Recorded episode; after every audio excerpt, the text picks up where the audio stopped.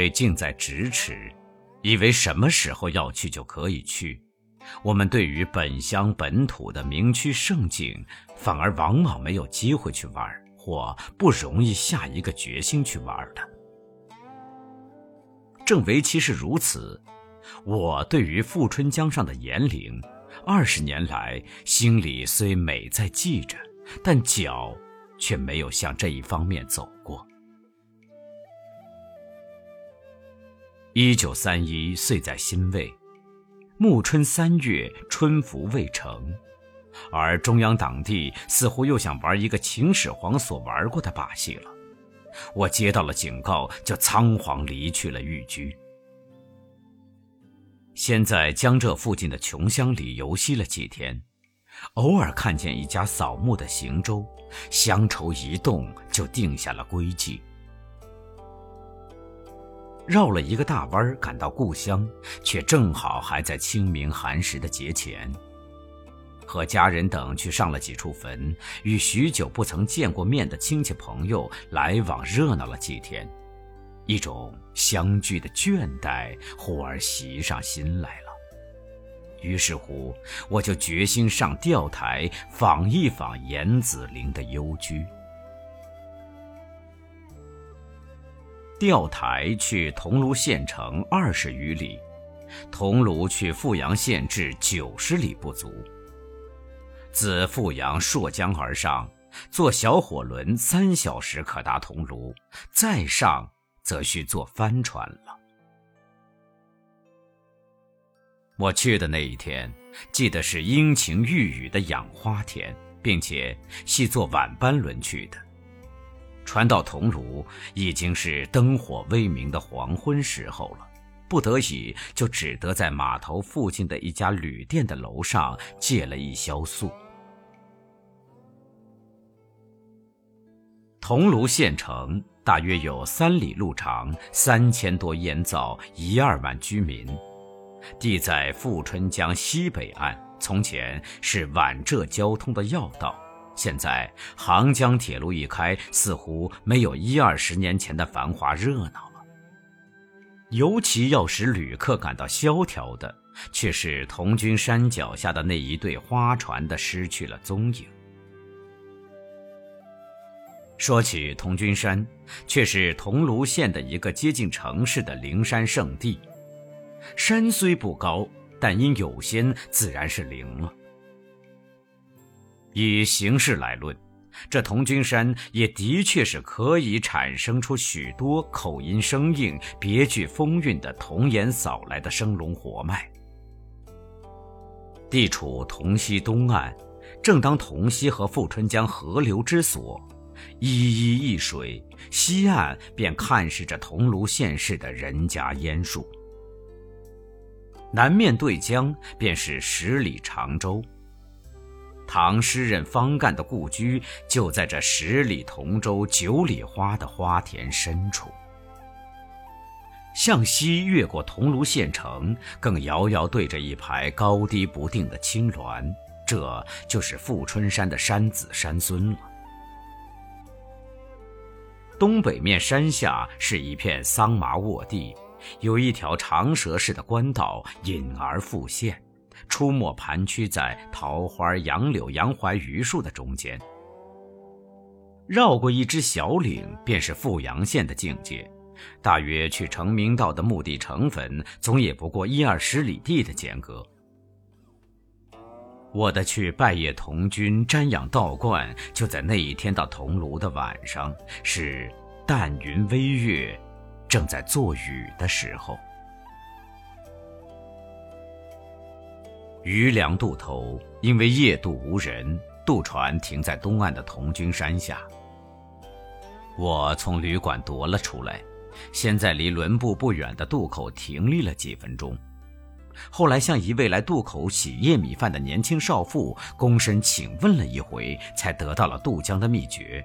他说：“你呀，只需高喊两三声，船自会来的。”先谢了他教我的好意，然后以两手围成了播音的喇叭。喂喂，杜传庆摇过来的纵身一喊，果然在半江的黑影当中，船身摇动。渐摇渐近，五分钟后，我在渡口却终于听到了咿呀柔橹的声音。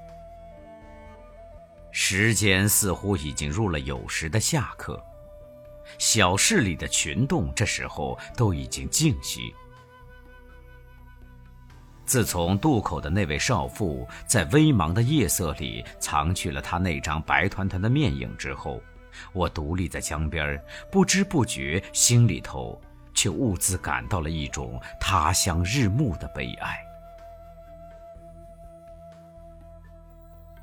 渡船到岸，船头上起了几声微微的水浪轻音，又咚咚的一响，我早已跳上了船。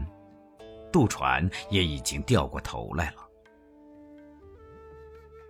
坐在黑影沉沉的舱里，我起先只在静听着柔橹划水的声音，然而却在黑影里看出了一行船家在吸着的长烟管头上的烟火。最后，因为被沉默压迫不过，我只好开口说话了：“船家，你这样的渡我过去。”该给你几个铜钱呢？我问。哦，随你先生把几个就是。船家的说话冗慢悠长，似乎又带着些睡意了。我就向袋里摸出两角钱来。啊，这两角钱就算是我的渡船钱，请你候我一会儿，上山去烧一次夜香。我是依旧要渡过江来的。船家的回答只是嗯嗯呜呜，悠悠同牛叫似的一种鼻音。然而，从记着鼻音而起的两三声轻快的咳声听来，他却似已经在感到满足了，因为我也知道，乡间的驿渡船钱最多也不过是两三枚铜子儿而已。到了桐君山下，在山影和树影交掩着的崎岖道上，我上岸走不上几步，就被一块乱石绊倒，滑跌了一次。船家似乎也动了恻隐之心，一句话也不发，跑将上来。他却突然交给我一盒火柴。我于感谢了一番他的圣意之后，重整步舞，再摸上山去。先是必须点一支火柴，走三五步路的。但到得半山，路既有了规律，而微云堆里的半归月色也朦胧地现出一痕银线来，所以手里还存着的半盒火柴就被我藏入了袋儿里。路是从山的西北盘曲而上，渐走渐高，半山一到，天也开朗了一点儿。桐庐县市上的灯火也星星可数了。更纵目向江心望去，富春江两岸的船上和同溪河流口停泊着的船尾船头，也看得出一点一点的火来。走到半山，童军观里的晚岛钟鼓似乎还没有熄尽。耳朵里仿佛听见了几丝木鱼争搏的残声。走上山顶，现在半途遇着了一道道观外围的女墙，这女墙的栅门却已经掩上了。在栅门外徘徊了一刻，觉得已经到了此门而不进去，终于是不能满足我这一次暗夜冒险的好奇怪癖的。所以细想了几次，还是决心进去，非进去不可。轻轻用手往里面一推，栅门却呀的一声，早已退向了后方，开开了。这门原来是虚掩在那里的。进了栅门。踏着为淡月所映照的石砌平路，向东向南的前走了五六十步，居然走到了道观的大门之外。这两扇朱红漆的大门，不消说是紧闭在那里的。到了此地，我却不想再破门进去了，因为这大门是朝南向着大江开的。门外头是一条一丈来宽的石砌步道，步道的一旁是道观的墙，一旁便是山坡。靠山坡的一面，并且还有一道二尺来高的石墙筑在那里，大约是代替栏杆，防人轻跌下山去的用意。石墙之上铺的是二三尺宽的青石，在这似石栏又似石凳的墙上，竟可以坐卧游息，饱看同江和对岸的风景。就是在这里坐他一晚也很可以，我又何必去打开门来惊起那些老道的噩梦呢？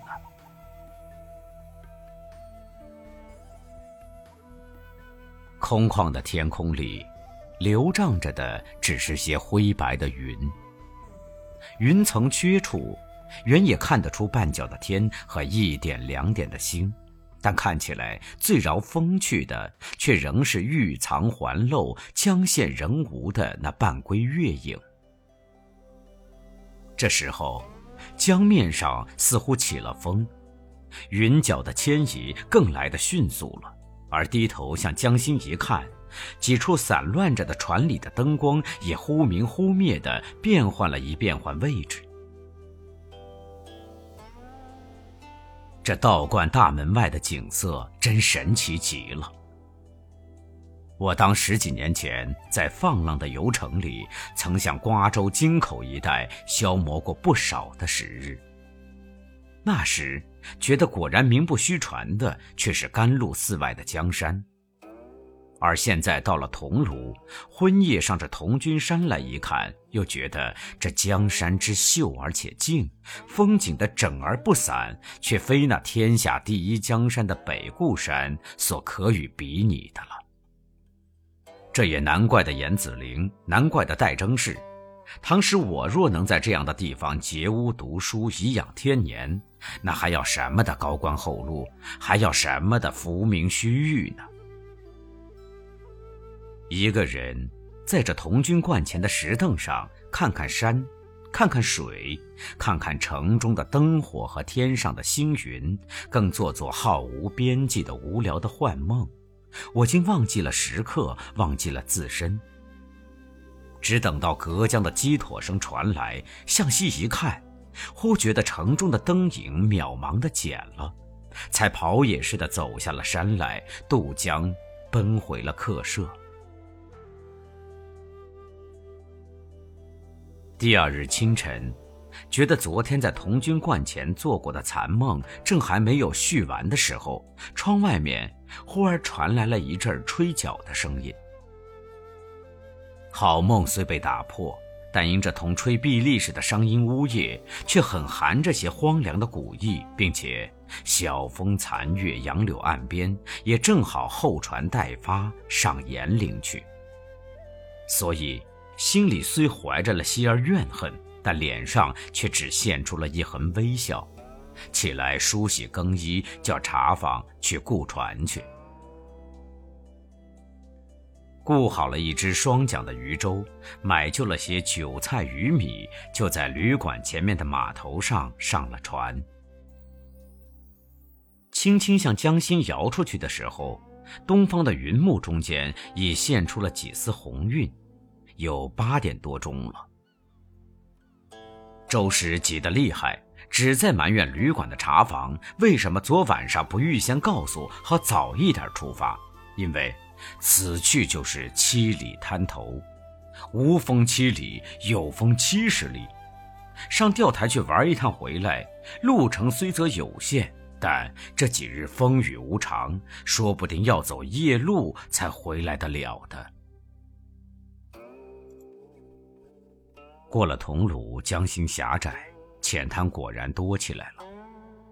路上遇着的来往的行舟数目也是很少。因为早晨吹的角就是往建德去的快班船的信号。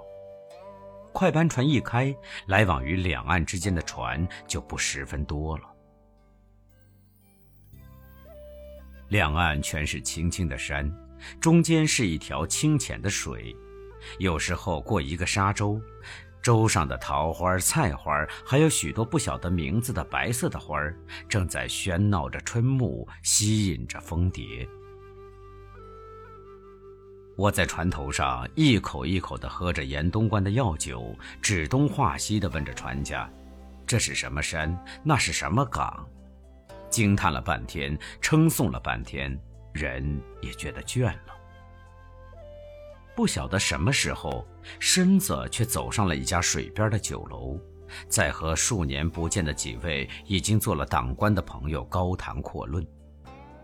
谈论之余，还背诵了一首两三年前曾在同一的情形之下做成的歪诗：“不是尊前爱惜身，阳狂难免假成真。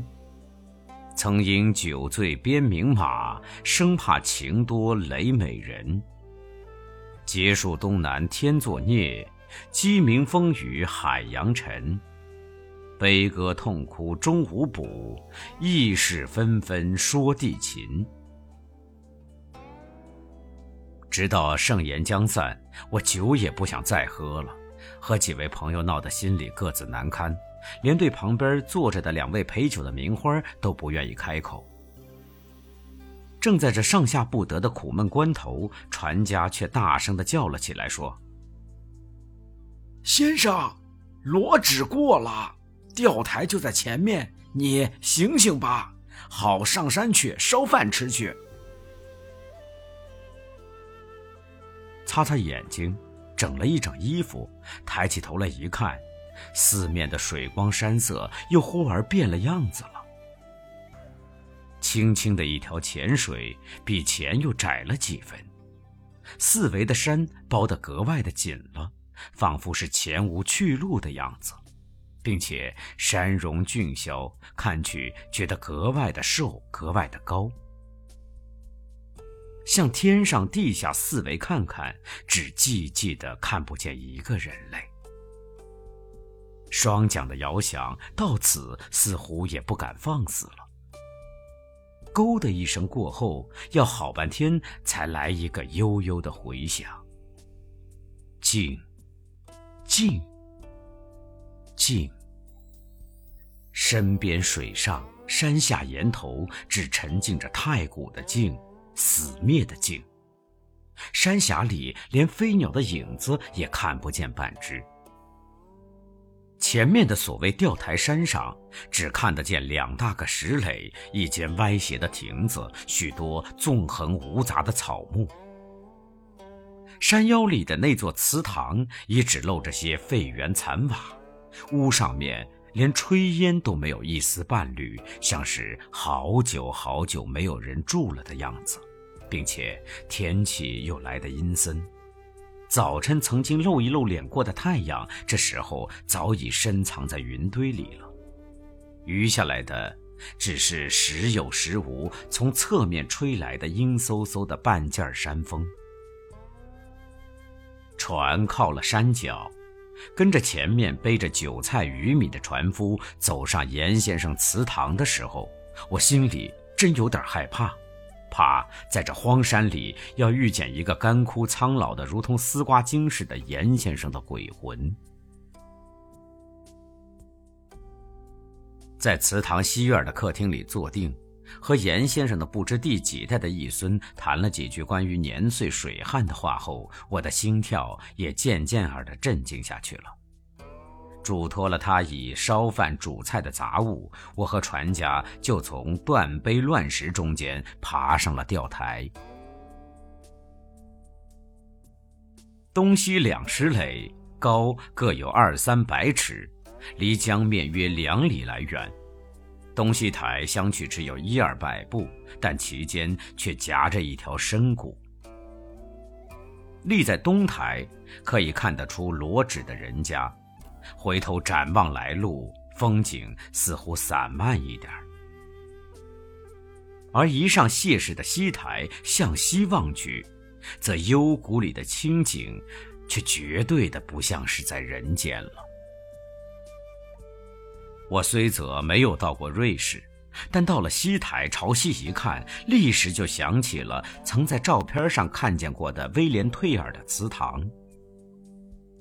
这四山的幽静，这江水的清蓝，简直同在画片上的克罗版色彩一色也没有两样。所不同的就是，在这儿的变化更多一点儿，周围的环境更五杂不整齐一点而已。但这却是好处。这正是足以代表东方民族性的颓废荒凉的美。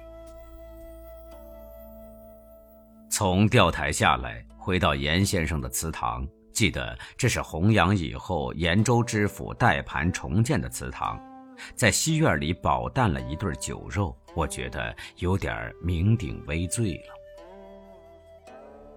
手拿着以火柴饼制成的牙签走到东面供着严先生神像的龛前，向四面的破壁上一看，翠墨淋漓，题在那里的竟多是些俗而不雅的过路高官的手笔。最后到了南面的一块白墙头上。在离屋檐不远的一角高处，却看到了我们的一位新近去世的同乡夏凌风先生的四句似少游夫而又略带感慨的诗句。夏凌风先生虽则只知崇古不善处今，但是五十年来，像他那样的顽固自尊的王清遗老，也的确是没有第二人了。比较起现在那些官迷的南满尚书和东阳浣碧来，他的经术言行姑且不必去论他，就是以骨头来称称，我想也要比什么罗三郎、正太狼狈重到好几百倍。慕贤的心一动，熏人臭气自然是难熬了。